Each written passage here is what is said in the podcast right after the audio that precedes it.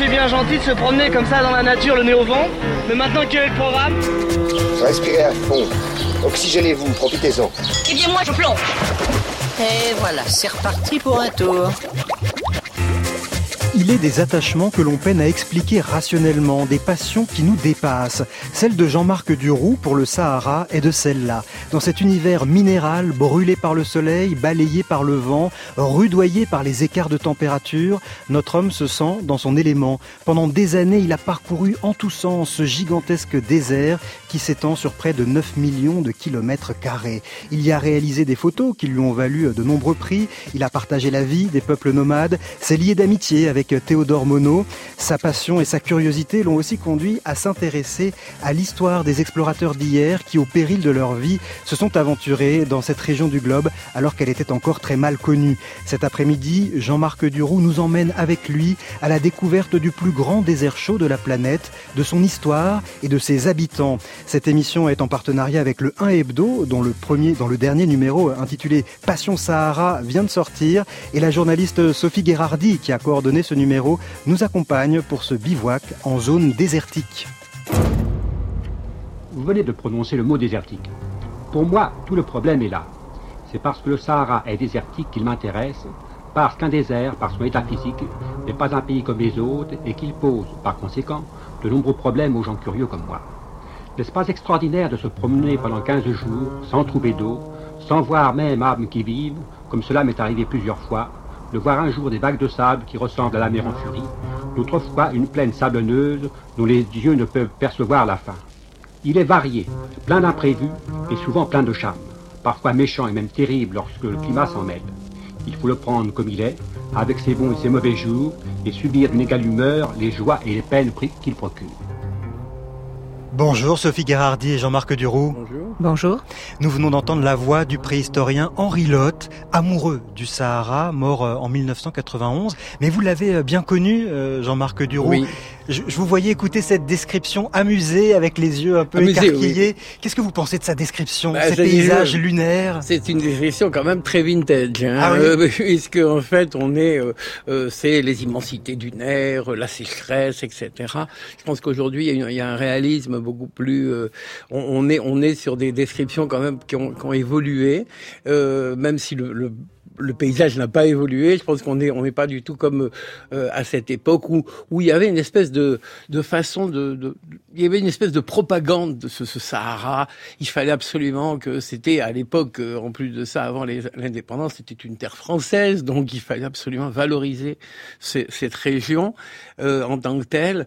Bon aujourd'hui on est beaucoup plus distant par rapport à ouais. tout ça. On se trompe si on imagine le Sahara comme un grand espace vide où l'on voit des dunes à perte de vue. C'est une mmh vision réductrice? C'est une vision totalement réductrice, puisqu'en fait, euh, euh, 20% du Sahara euh, est recouvert par les dunes. Euh, il y a des immenses plateaux, ce qu'on appelle les hamadas, euh, comme le Tademaït ou le Hamada al-Mra, par exemple, en, en Libye. il y a des montagnes à comme le Hogar à 3000 mètres d'altitude, ouais. le, plus haut sommet étant euh, l'Emikoussi à 3416 mètres euh, au Tchad. Donc euh, le Sahara est très très varié en finalité, euh, contrairement à ce qu'on peut penser. Le, le Sahara occidental, du fait qu'il est proche de la mer est, totalement différent du Sahara central, beaucoup plus sec dans le Sahara, dans l'est du Sahara, le Sahara libyen et égyptien, euh, et puis des, des, zones comme le Ténéré ou le Tanezrouf qui sont des déserts dans le désert. Oui, c'est ça. Le Ténéré, c'est au centre du Sahara. Au centre du et Sahara. c'est le désert du désert. Voilà, c'est le désert des déserts. Ouais. Et euh, c'est un espace qui est grand comme la France, où effectivement, il ne pleut pas euh, pendant 10 ans, 15 ans, 20 ans. Euh, mais au Sahara, il pleut pas tout, tout, tous les ans. Euh, on arrive à y parce qu'il y a des nappes phréatiques. Mmh. Et souvent, d'ailleurs, c'est amusant, quand on boit de l'eau au Sahara, on ne s'aperçoit pas qu'Aporé, qui était un scientifique français, disait toujours, on s'aperçoit pas quand on tire de l'eau d'un puits dans le désert, qu'on boit de l'eau qui est peut-être tombée euh, dans une d'une pluie qui est tombée à l'époque de Charlemagne. C'est ça. Une eau qui a 2000 ans. Euh... 1000 ans ou 2000 ans, absolument, ouais. absolument. Alors vous avez euh, éprouvé très jeune cette fascination pour les paysages désertiques du Sahara, Jean-Marc Duroux. Quel âge vous aviez la première fois que vous y avez mis les pieds? Alors, la première fois que j'ai mis les pieds, je devais avoir 15 ans et demi. parce que je suis né en Algérie d'une d'une famille qui était euh, qui, était la cinq, je suis la cinquième génération à être né en, en Afrique du Nord et au moment de l'indépendance, euh, euh, ma mère et une partie de mes grands-parents, enfin de ma famille, dont mes grands-parents et mes cousins, sont restés définitivement en Algérie, ils sont morts là-bas. Et donc j'ai fait mes études en France et j'allais j'allais aux grandes vacances en Algérie et, et là, j'ai découvert le, le, Sud parce que ma mère était une, amoureuse du, des oasis. Donc, on a, et ça, ça a été vraiment le coup de foudre. Et j'ai eu la chance de vivre notamment avec les Mozabites, qui sont une, une, un peuple ibadite, des musulmans orthodoxes. Et euh, j'ai commencé à 15-16 ans à vivre dans, dans, dans ce milieu qui m'a beaucoup plu. Et vous y êtes vite retourné en 1968. Alors là, vous avez 17 ans et vous entamez un grand voyage, le tour du Maroc, deux mois et demi. Alors, avec, euh, stop, oui, avec un ami, Joël Jaffre. On, on, part tous les deux et on fait deux mois et demi. Et mon père m'avait dit surtout, euh, ne va pas dans le Sahara, mais il me connaissait. et, euh, et en fait, euh, la première chose que j'ai faite, c'est de descendre jusqu'à l'époque, on pouvait descendre jusqu'à Tantan, Tarfaya, dans l'extrême sud, où je j'ai rencontré les, les, premiers nomades Tekna Ergebat. Alors vous commencez euh, comme guide, hein, très vite vous vous dites, euh, cette façon de continuer à explorer à ma façon euh, le désert, c'est de devenir moi-même guide. Guide, alors le guide à l'époque, je fais partie des, des dix personnes, français et algériens, qui vont développer euh, le tourisme qui n'existe pas, quasiment pas en Algérie. Euh, au Sahara, le, tourisme est ce qu'on appelle le tourisme à l'époque, le tourisme insolite. C'est-à-dire on campe dans le désert, il n'y a pas d'infrastructure et on emmène les gens. Et donc j'ai, on, on, commence à, je suis nommé à Janet à partir de 72. Janet c'est à la frontière algéro-libyenne et euh, là je reste deux ans. Euh, où on va euh, ouvrir des itinéraires vous, vous, aviez le sentiment un peu d'être euh, explorateur à votre mesure, à votre façon? Oui. On se, on se sent vite explorateur dans le désert. Oui, on se sent vite explorateur, d'autant plus que euh, c'est comme euh, c'est comme la mer. Je veux dire, quand il y a une marée, euh, la marée efface la trace de, de, sur la plage et la dune, vous la montez. Mais ce que vous oubliez souvent, c'est que vous dites elle est vierge. Je suis le premier à la monter, mais en fait le vent efface la trace et tous les jours elle redevient à l'identique. Donc on est un explorateur euh, de tous les jours. Sophie Gherardi, dans le 1 hebdo, vous mhm. donnez euh, la, parole à, tous ces passionnés du désert, mhm. euh, vous avez notamment interviewé hein, notre notre invité, mais vous aviez interviewé d'autres gens hein, que Jean-Marc Duroux, et vous avez interviewé Bruno Doucet. Il ne dit pas autre chose hein, dans son texte quand il dit dans la dans la main du temps, le désert contient le début et la fin du monde.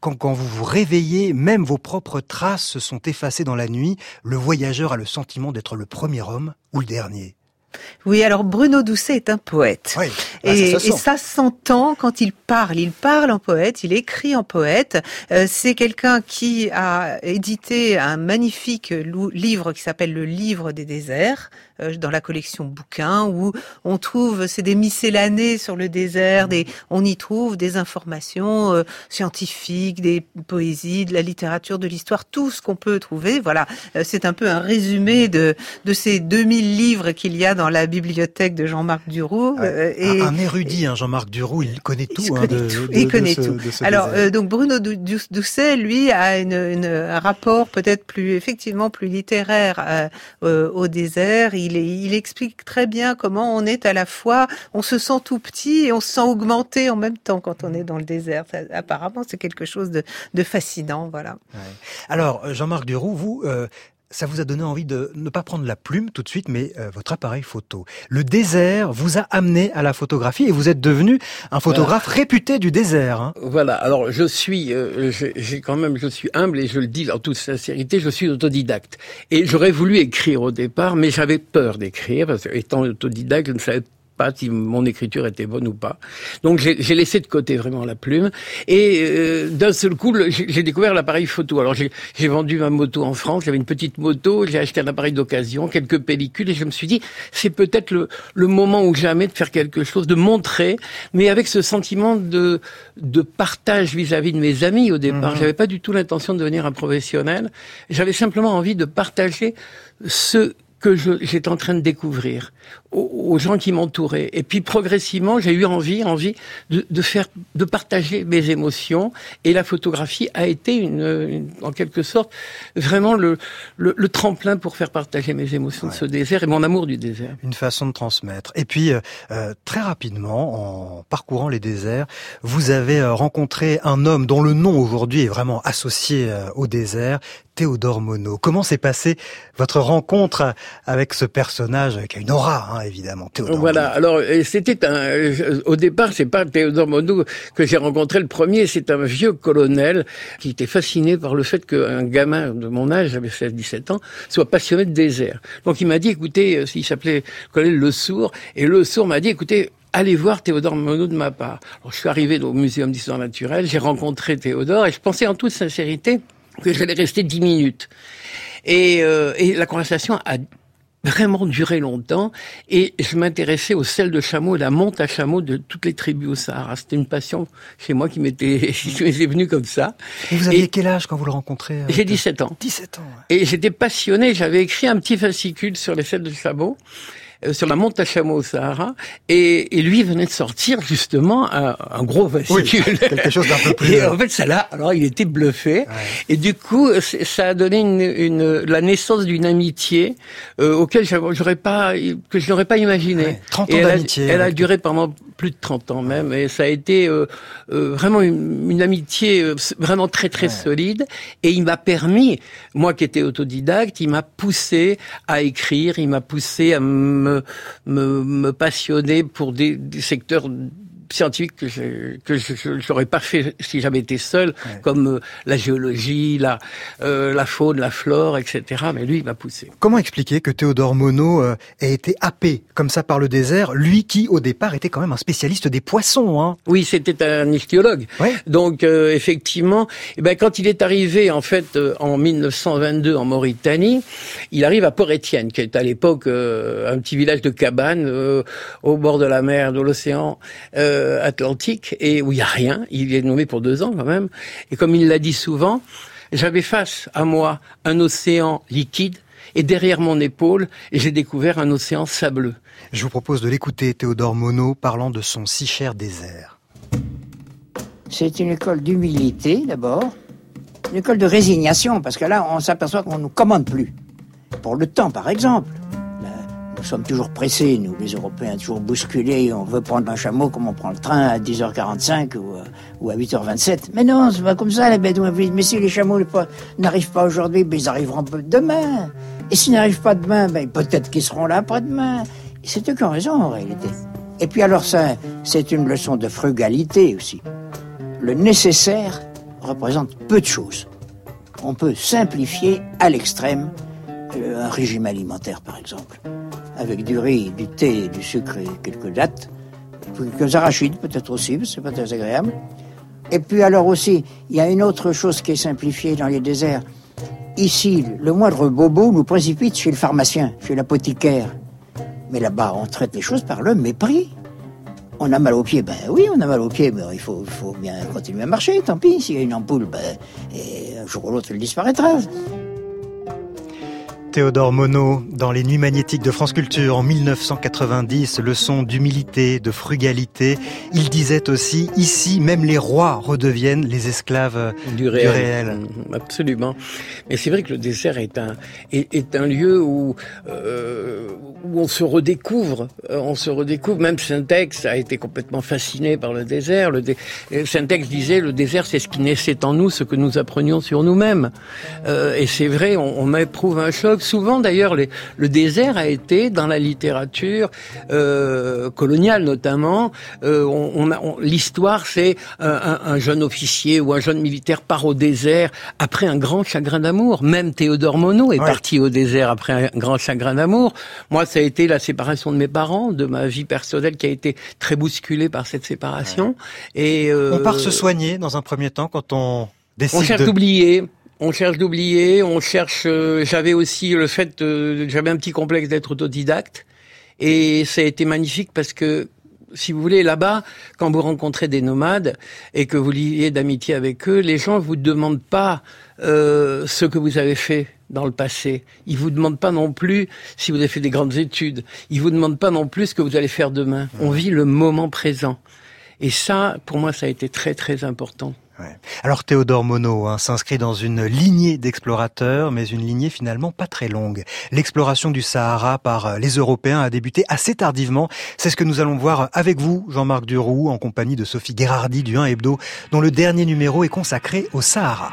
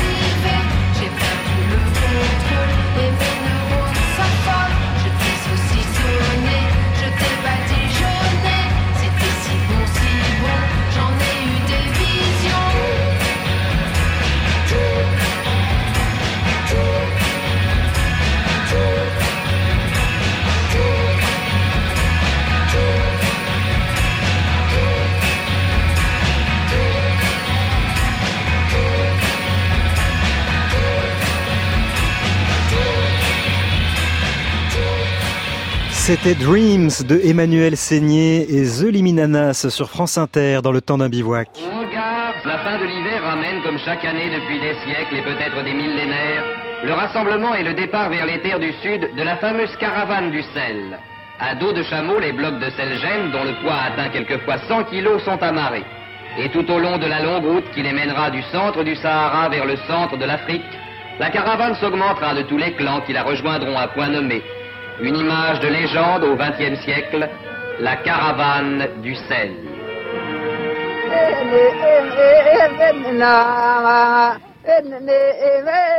Les années passent, rien ne change. Les nomades restent les mêmes. Voilà 30 jours que nous marchons dans le désert. Nos journées se ressemblent toutes. Nous partons très tôt le matin et nous nous arrêtons au coucher du soleil pour vérifier le chargement des chameaux. À la nuit tombée, nous repartons. Pendant la traversée, nous ne dormons presque jamais. Il ne faut pas perdre de temps car nous devons économiser l'eau et le fourrage la mythique caravane du sel, hein, le, la première archive datée de 1948, et puis l'on voit que plus récemment, rien ne semble avoir changé. On va voir avec vous, Jean-Marc Duroux, si c'est euh, bel et bien le cas. Vous, votre première caravane du sel, c'était en 1976 16, oui, absolument.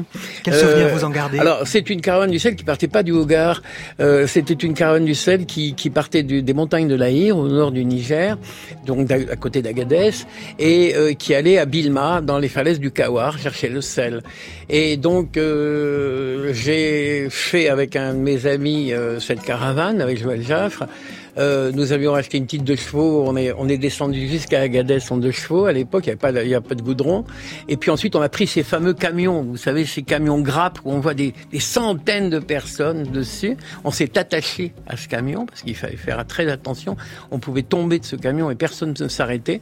Donc, euh, il fallait vraiment faire très très euh, gaffe à, à ne pas tomber dans le Ténéré parce que On vous, les- laissait, on vous laissait pour mort. Vous tombez Allez, des les, camions. les chauffeurs Ah oui. ne s'arrêtaient pas de Ah, nuit, ils s'apercevaient même pas. Il Ah y a oui. tellement de gens sur ces camions Ouais. que de toute façon, à moins que votre copain d'à Oui. côté le Signale. se mette le Ouais. signal, donc euh, donc on, on s'attachait avec des cordes et euh, on était en plus de ça nous sur la cabine avancée avec Joël et on a et ensuite on a pris la caravane du sel et on a commencé à marcher. Alors contrairement à ce qui euh, était dit là dans cette interview, on, on dort quand même, hein, on dort quand même. Effectivement, on part très très tôt le matin. Euh, on, on met terriblement de temps à charger ce sel. Il faut trois heures pour charger une caravane. Et puis on, on marche sans s'arrêter jusqu'à la nuit. Mais elle existe encore Elles existent encore, ces Elles, caravanes elles du sel existent encore, absolument. Qu'est-ce qu'on fait de tout ce sel qui Alors traverse ce le sel, désert euh, le, le Sahel, c'est-à-dire le rivage sud Ouais. du Sahara, le, le Sahel veut dire le, le rivage en arabe, euh, et, et a besoin de sel au niveau de l'alimentation des animaux, mais aussi au niveau de l'alimentation humaine. Et donc on a besoin de ce sel, et c'est un des plus anciens commerces, mille contre sel. Toujours avec des dromadaires pour. euh, Alors toujours avec des dromadaires et dans un univers où le, le, le Ténéré est un univers où il y a que sur 700 km il y a qu'un seul puits. C'est vraiment une épopée, une Ouais. épopée parce que vous marchez dans le sable et euh, c'est très très fatigant parce que c'est du sable mou et, euh, et vous suivez le, le, le dromadaire qui lui est un animal qui semble marcher lentement mais qui marche vite en finalité. et qui est associé évidemment dans l'imaginaire de tout le monde au Sahara, mais est-ce qu'il vient vraiment euh, du Sahara Non, alors ça c'est une, une anecdote très très amusante. Le, le dromadaire au Sahara n'est venu que très tardivement. En fait, il, Il est, vient d'où, alors est- son ancêtre le, s'appelait le Proptilactus. Il y a 50 millions d'années, il est il est né euh, en Amérique du Nord. Là, il est il était de la taille d'un lièvre, il est devenu de la taille d'une biche. Et puis deux groupes se sont séparés. Un groupe de camélidés euh, s'est dirigé vers l'Amérique du Sud. Ça a donné le lama, la gigogne, le guanaco. Et un autre groupe a traversé le détroit de Bering pendant une glaciation, est arrivé en Asie, s'est séparé. Euh, et là, ça a donné le chameau à deux bosses de Mongolie que nous connaissons avec des longs poils. Et le dromadaire, lui, a continué en direction de l'ouest. Il est arrivé en Inde.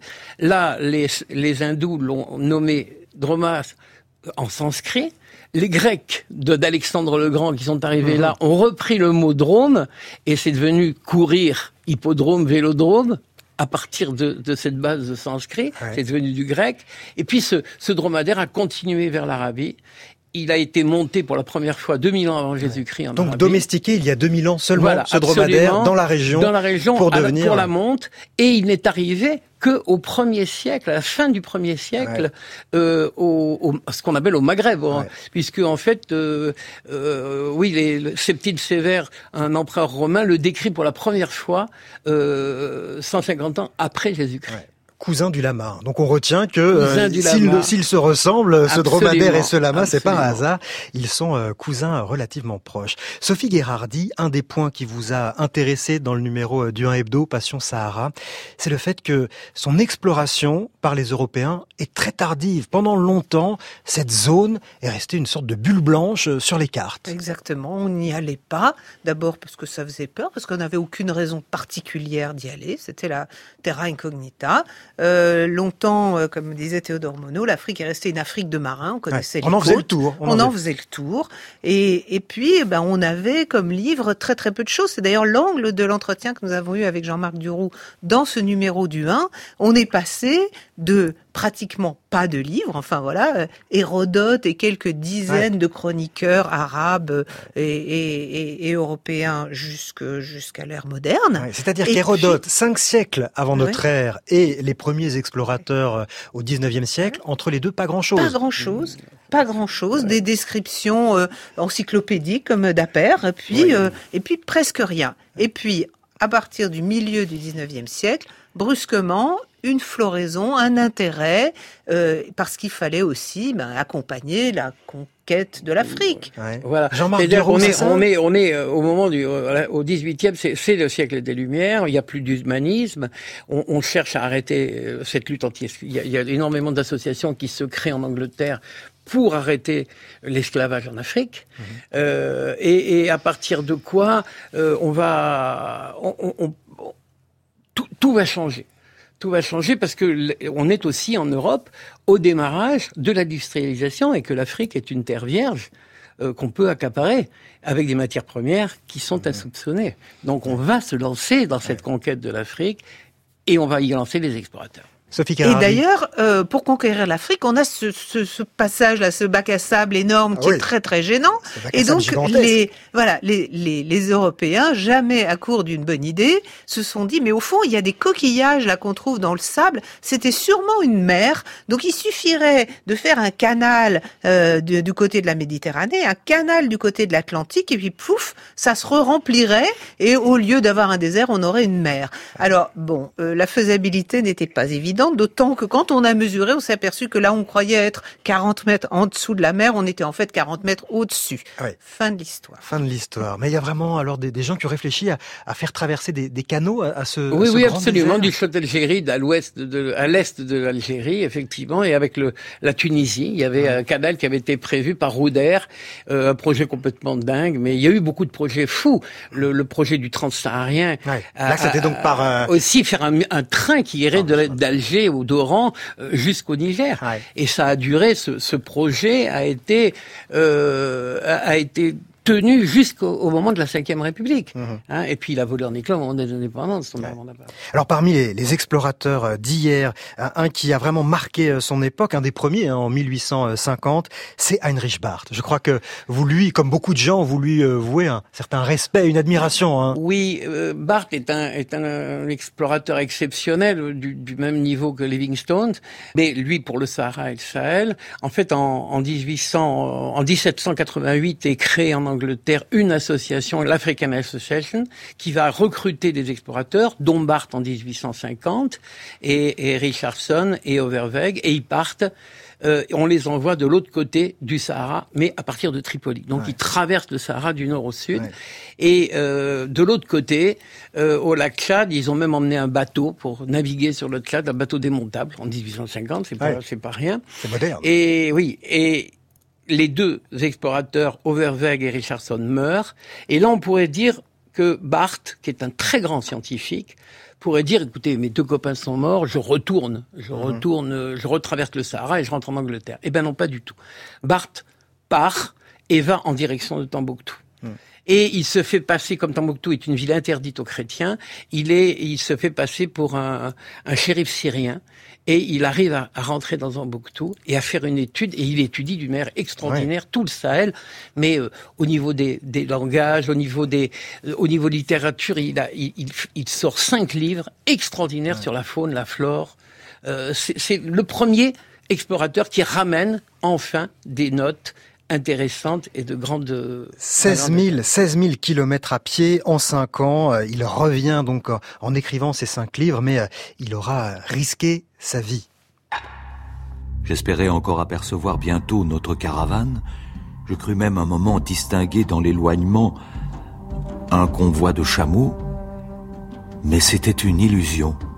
Le soleil baissait et il me fallait songer à savoir où passer la nuit. Je voulais faire du feu pour indiquer ma présence à mes compagnons, mais la force me manqua pour réunir un peu de bois. Je sentais comme une fièvre s'emparer de moi. Je me couchais presque sans connaissance. Au bout de deux heures, je me levai et regardai autour de moi. J'aperçus à quelque distance un targui qui arrivait lentement en regardant de tous côtés. D'une voix éteinte, je pus encore lui crier Aman! Aman! De l'eau De l'eau! Ce fut avec une joie sans nom que je l'entendis aussitôt me répondre Iwa Iwa! En quelques instants, mon sauveur se trouvait à mes côtés, me lavant et me bassinant la tête, tandis que je lui disais instinctivement à plusieurs reprises El Hamdoulilaï El Hamdoulilaï Récit d'une expédition d'Henrich Barth par lui-même, lu par Luc de Baptiste sur France Culture euh, en 2003. Il a manqué de mourir plusieurs fois lors de son expédition. Il a manqué de mourir plusieurs fois et en plus de ça, il avait fait un voyage autour de la Méditerranée où il avait pris une balle euh, dans la jambe et il a fait ses 16 000 kilomètres avec cette balle. Il est revenu avec cette balle dans, la jambe, c'est incroyable. Donc c'était un, un, personnage étonnant parce que c'était un scientifique fantastique qui, qui a ramené des données fabuleuses, mais c'était aussi physiquement un homme euh, hors, hors du commun. Hein, une énergie euh, Une énergie. Et euh, il, a, il a donc sorti cinq livres euh, somptueux, mais vraiment magnifiques, qui aujourd'hui encore ont une très très grande valeur. Alors, autre grand explorateur du Sahara, alors nous mentionnions euh, son nom euh, en début d'émission, il s'appelle Henri Lotte, préhistorien. Alors lui, on est déjà au début euh, du XXe siècle, là hein. on a avancé, hein, on a avancé dans l'histoire. Le voici ici racontant l'une de ses expéditions à la découverte des peintures rupestres du Sahara. Personnellement, je restais haletant pendant plusieurs minutes, le souffle véritablement coupé. Une profusion de gravures de grande taille s'étalait sous nos yeux dans un cadre des plus impressionnants. Des éléphants de haute taille, des hippopotames, des rhinocéros, des girafes, des buffles, des figures humaines formaient des fresques harmonieuses et l'on se serait cru dans la galerie d'un musée lors d'un vernissage de qualité. Nul être vivant autour de nous, sinon nos chameaux, qui, tels des bêtes de l'Apocalypse, routaient placidement les quelques touffes sèches de graminées qui poussaient çà et là dans la rocaille. Une surprise toutefois nous attendait, car Ayant remonté l'oued d'une centaine de mètres, je trouvais une minuscule petite mare aux eaux claires dans lesquelles frétillait toute une colonie d'élégants barbeaux aux corps argentés. Ces poissons jetaient encore un peu plus de confusion dans notre esprit et nous demandions, sincèrement, si nous trouvions bien au Sahara ou si nous étions l'objet d'un rêve. Voilà, des paysages déjà moins classiques hein, euh, que l'on se figure du Sahara. Et ces peintures rupestres, alors qu'il n'a pas vraiment découvertes, mais qu'il a beaucoup étudié. Euh, voilà, il a beaucoup étudié, c'est ce que j'allais dire. Euh, je tiens quand même à remettre les choses en place. Le, la personne, les deux personnes qui ont vraiment, dans le Tassili, découvert les, les, les premières peintures, c'est le capitaine Brennan, qui était un officier méhariste, qui en, en train de se, se, se, promène par hasard dans l'Oued Girat et découvre ces peintures de l'Oued Girat, et, et ensuite va avertir Alger qui va euh, qui va avertir en fait Henri Lotte qui viendra sur le terrain. Et puis il faudrait aussi euh, faire aussi un hommage à, à Djibril qui était le, le guide Touareg parce qu'on l'oublie eh souvent ce beau guide qui lui connaissait parfaitement le plateau parce qu'il y vivait. Donc c'est important quand même que. Oui. Alors il faut toujours. C'est vrai qu'on est toujours très auto-centré hein, dans cette exploration du Sahara. Il faut bien imaginer que les gens qui y vivaient, eux, connaissaient, depuis longtemps et avaient déjà vu euh, beaucoup de choses que l'on a mis du temps, nous, Européens, à découvrir, évidemment. Toujours est-il que ces peintures rupestres, elles révèlent un passé très riche de, de ce lieu. Finalement, la zone n'est pas désertique depuis très longtemps au regard euh, de, de l'échelle géologique. Il y a eu des, va-et-vient climatiques, alors évidemment au paléolithique, au mégalithique, néolithique, et, et c'est vrai que dans la dernière phase euh, au néolithique, ça en 6 000 ans avant Jésus-Christ, euh, le, le, Sahara ressemble à, la savane africaine qu'on connaît aujourd'hui, du Kenya. Il y a des rhinocéros, il y a des éléphants il y a des lacs. Euh, la preuve dans le Ténéré, il y a des lacs à Drarbous. J'ai vu, j'ai photographié, j'ai trouvé des, des squelettes de perches géantes donc des poissons, hein, la perche géante de 2 mètres de long. Je veux dire, donc c'est, c'est, il y a eu, il y a eu de l'eau, il y a eu, euh, et, et c'est, c'est vrai que ce, on n'imagine pas beaucoup, ce, on n'imagine pas ce, ce désert aujourd'hui euh, recouvert d'arbres, etc. Mais c'est aussi euh, pour ça qu'il y a du pétrole, hein, parce qu'en fait, euh, le pétrole, c'est ni plus ni moins les, les résidus de toute cette végétation extraordinaire qu'il y a eu au Sahara. Et, et c'est vrai qu'on a découvert ce, ce Sahara très tardivement, ce Sahara préhistorique très tardivement. Ce sont euh, des archives, hein, des véritables archives historiques de notre planète que l'on trouve dans ce lieu. Oui, avec un, un, un, musée à ciel ouvert qui est le Tassili Alger, qui est le plus grand musée du monde à ciel ouvert. Euh, un parc national depuis 72, qui est une merveille. Alors c'est vrai hein, que le Sahara est souvent comparé à un musée à ciel ouvert. C'est aussi une zone habitée. Les rencontres que vous avez faites, Jean-Marc Duroux, avec les nomades ont joué un rôle dans votre attachement à cette région. Nous allons euh, prendre le temps d'en parler dans un instant.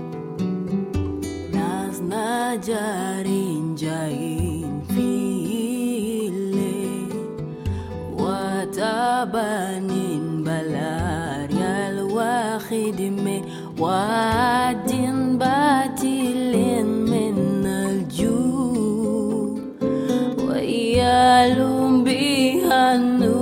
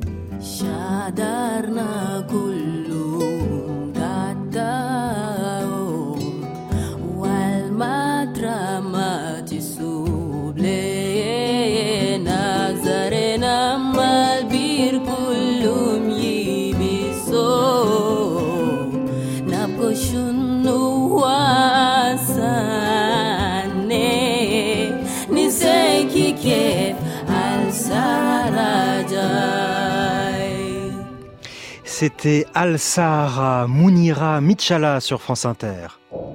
Le temps d'un bivouac. Daniel Fievé.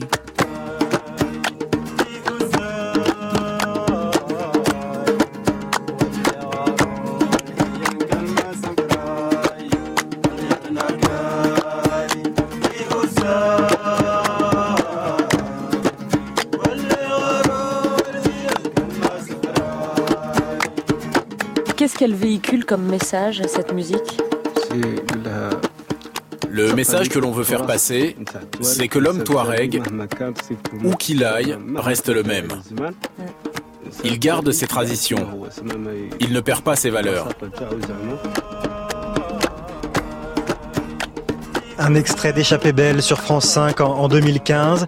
Des chants qui doivent vous rappeler euh, des choses, peut-être, Jean-Marc Oui. Duroux? Oui, des gens qui me rappellent évidemment le- euh, des, des- des tas de moments passés euh, avec mes amis. Euh, mais ce que je voulais voir- euh, dire, c'est surtout que il y a cet attachement des Touaregs qui est tout à fait, qui me bluffe complètement à leur désert. On est dans un milieu hyper aride, on est dans un milieu très dur où il faut vraiment être né sur place pour Mhm, vivre au quotidien cette vie. Et euh, les Touaregs sont certainement les gens qui euh, qui migrent le moins ils sont attachés à leur terre, à leur tradition, euh, ils sont attachés à leur désert et ils ont ils en ont besoin comme une véritable drogue. C'est-à-dire c'est c'est un attachement extraordinaire. C'est un peuple qui euh, au-delà de sa culture, aussi de sa poésie, de sa musique, de son hospitalité et c'est un grand bluff aussi de la de la vie parce que quand vous êtes dans le désert, vous avez fait 200 kilomètres à travers un désert intégral, vous arrivez dans un oued où il y a rien, où vous on vous projette- projetterait dans cette oued, vous ne tiendrez pas 48 heures, vous mourrez. Et, et en fait, eux vivent là avec leurs parents, leurs enfants. euh, on est loin de tout et ils arrivent à survivre dans le désert. C'est d'ailleurs ce qui vous a aidé paradoxalement, euh, ces régions euh, arides et rudes, quand vous-même, au sens figuré, vous avez eu à traverser des, des, des périodes, euh, des traversées du désert, hein, comme on en, on du en- désert, oui. on en passe tous. Oui, j'ose le dire parce que c'est quand euh, mon copain, mon meilleur copain Mano Dayak est, est mort dans un accident d'avion, qui était chef de la rébellion au Niger. Euh, ça m'a beaucoup choqué. Puis ensuite, j'ai été euh, dans les camps de réfugiés pour les Nations Unies euh, à Bassikounou. où J'avais vu 70 000 réfugiés nomades. Il y avait des Touaregs et des morts.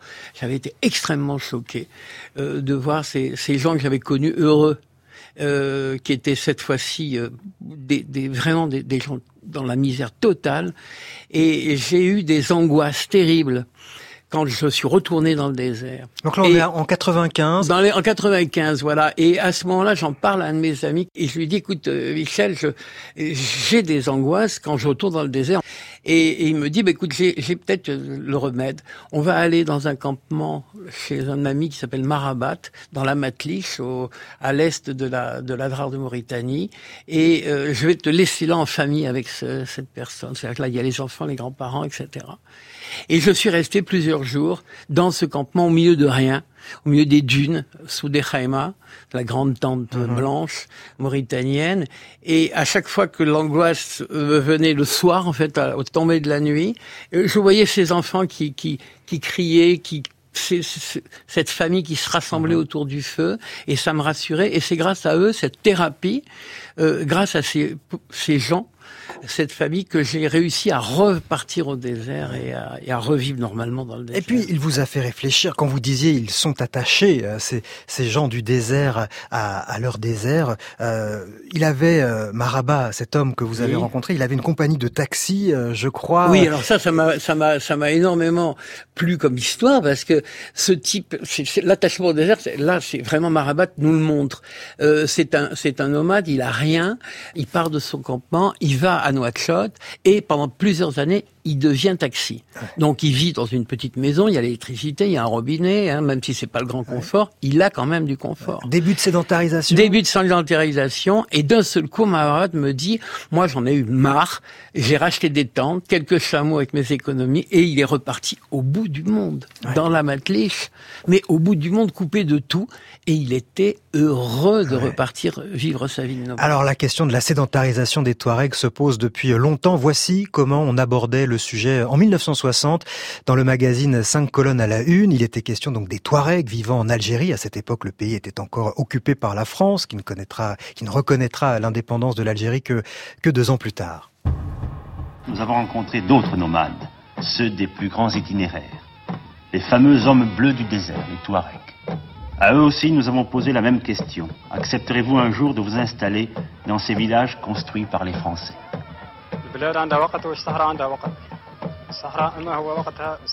Au village, nous trouvons tout ce qu'il nous faut, mais nous voulons rester au Sahara. Nous voulons aller le voir périodiquement, car c'est ce Sahara qui nous tient à cœur. Nous y avons été élevés. C'est un pays qui nous plaît. Nous voulons nous y promener, au moins tous les hivers. Les nomades deviendront-ils des sédentaires? Accepteront-ils l'école, l'administration, la vie sociale qu'on leur propose?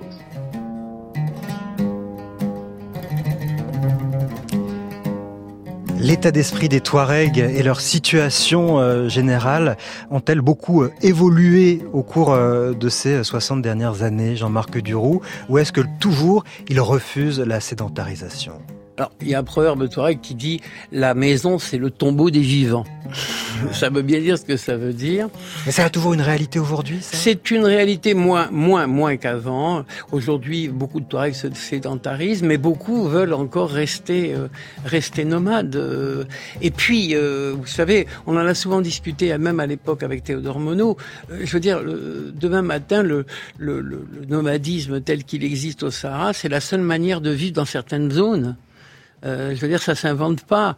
Euh, si on veut, euh, on peut pas venir grossir les villes euh, éternellement s'il y a pas économiquement, il y a rien. Donc le, le troupeau, euh, le troupeau, c'est essentiel. Il faut que ça continue. On a besoin de viande pour le Sahel, on a besoin de, de, de dromadaires, de chèvres, de vaches. Euh, c'est un facteur économique. Il faut au contraire aider, peut-être différemment que dans l'ancien temps. Euh, mais il faut quand même aider, aider ces populations à rester nomades et en tout cas à rester pasteurs nomades. C'est surtout ça qui est important. Sophie Gherardi, on va terminer avec vous parce qu'on arrive déjà à la fin de, de, cette rencontre. On aurait passé beaucoup plus de temps dans le désert, mais on va pouvoir prolonger notre traversée du désert en lisant le 1 hebdo Passion, Passion Sahara, euh, disponible dans les kiosques euh, dès aujourd'hui. Alors, donc moi je voudrais signaler deux choses. Une chose toute simple à, la portée de tout le monde. Allez dans la banlieue de Montpellier visiter le musée du Sahara qui a été lancé par un garagiste mécanicien qui avait fait le Paris-Dakar, qui est devenu un amoureux fou du Sahara. Il a fait un petit musée, c'est un bijou. Vous êtes d'accord, monsieur Duroux Oui, absolument. Vous l'avez visité, Jean-Marc Oui, oui, ouais. absolument, Absolument visité. merveilleux. Ça, c'est une première chose. Tout à fait autre chose.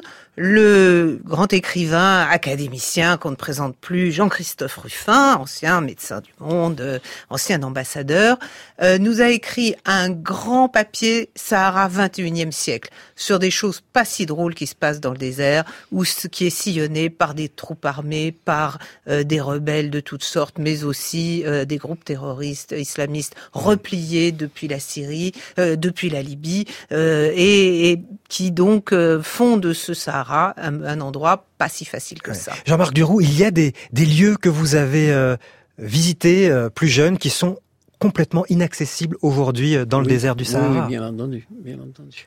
Par Il y a exemple des, des, des zones euh, au nord Niger, il y a des zones au nord du Mali euh, euh, où, où je ne je n'irai pas, je n'irai pas. Maintenant, je suis, euh, j'essaye d'être optimiste parce que j'ai foi en, en la, euh, foi en ce en ces peuples nomades et en ces peuples sédentaires du Sahara. Je sais qu'un jour ou l'autre, et à très court terme, ceci va changer et, et deviendra, le Sahara va se rouvrir, j'en suis sûr. Sophie Gérardi, oh, Je l'espère, évidemment. Et Oui. on a le droit de rêver. évidemment. D'autres euh, d'autres points à, à- à signaler dans, le- dans le dans le 1 hebdo? Non, écoutez, il y a plein de plein d'autres de choses. Euh, voilà, le texte d'Odette Dupuis Godot euh, sur euh, sur la la- l'autre caravane du sel, celle de la Mauritanie. Euh, et puis si, ah, le Sahara n'exporte pas de sable. Perdez cet espoir. Oui. Et on a besoin de sable. hein, c'est la plus grande exportation mondiale, le sable. On a besoin de sable pour tout. Et ben, c'est pas au Sahara qu'on le trouvera parce qu'on ne peut pas utiliser le sable du Sahara pour la construction. Voilà. Donc on ne viendra pas euh, vider le Sahara de son sable. Finalement, c'est peut-être euh, c'est peut-être une bonne nouvelle que vous nous annoncez là. Tout ça est à découvrir donc dans le dernier numéro du 1 hebdo qui vient d'arriver dans les kiosques Passion Sahara. Et puis Jean-Marc Duroux, je signale que vous êtes l'auteur de L'exploration du Sahara aux éditions euh, Babel Actes Sud, Théodore Monod Une vie de saharien édition euh, Vent de Sable et puis euh, une trentaine de livres, on les citera pas tous, mais effectivement, euh, il y a une, une grande production à lire si on veut si on veut en savoir plus. Merci à tous les deux. Et puis Sophie Guérardi, à dans 15 jours, vous nous emmenez où avec le 1 hebdo dans une quinzaine de jours? En Himalaya. Passion Himalaya, ce sera à découvrir avec vous dans une quinzaine de jours. Merci à tous les deux. Merci.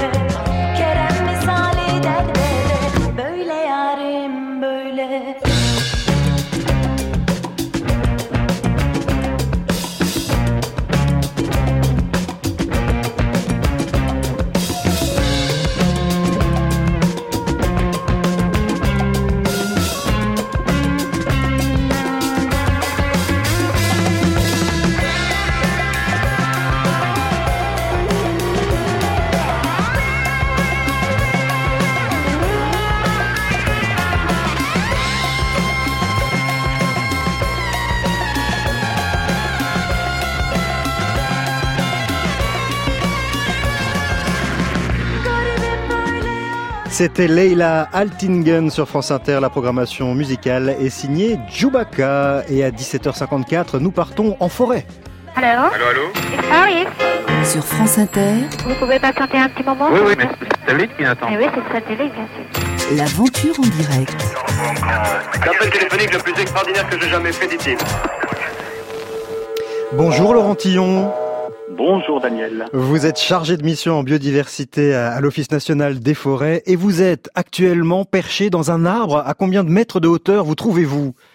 Alors actuellement, je suis à une dizaine de mètres dans un hêtre euh, qui fait à peu près 35-36 mètres de hauteur en forêt de Troncé dans l'Allier en Auvergne. Vous êtes bien, vous êtes bien accroché. hein, On est vraiment en direct, Ouais, donc ouais, vous ouais. me faites pas le coup Oui, de. Je, me- je me suis stabilisé en fait. Euh, J'avoue que je suis bien installé parce que j'ai une petite branche qui me permet de poser les pieds et d'éviter d'être totalement dans le vide. Donc D'accord. c'est parfait. Alors qu'est-ce que vous voyez euh, autour de nous, autour de vous, euh, là où vous êtes? Alors, en fait, on, euh, donc tout autour de moi, euh, bah, je vois donc une, une forêt avec avec beaucoup de, de- de végétation, notamment en dessous. On a l'habitude de toujours voir la forêt euh, du sol et donc de toujours voir ces grands arbres qui s'élèvent vers le ciel.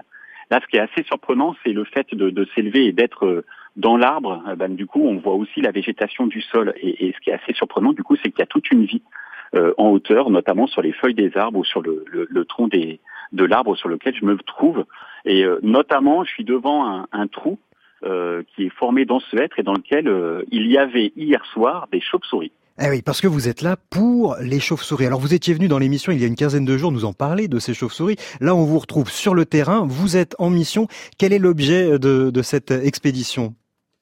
En fait, l'objectif est de mieux comprendre les relations entre euh, cette, une espèce de chauve-souris en particulier qui est très forestière, qui s'appelle le murin de Bechstein. C'est un nom assez imprononçable. En fait, c'est une petite chauve-souris de 10 grammes qui est très très forestière, qui chasse en forêt, euh, qui chasse en particulier des insectes qui mangent les feuilles des arbres. Donc nous, en tant que forestiers, ça nous intéresse de, de mieux comprendre euh, quel rôle cette espèce de chauve-souris peut jouer pour la régulation des insectes défoliateurs, donc qui mangent les feuilles des arbres. Et en même temps, c'est une espèce qui vit en colonie de femelles dans les troncs d'arbres. Et, euh, et donc l'objectif, c'est de mieux comprendre euh, actuellement sur la forêt de Troncé les relations entre plusieurs colonies de cette espèce et euh, la forêt, la structure de la forêt et la gestion forestière. Mais alors comment vous vous y prenez euh, concrètement hein? Déjà là, on a compris, il faut payer de votre personne. hein, vous êtes monté euh, en haut de, de cet arbre. Comment se déroulent vos, vos journées?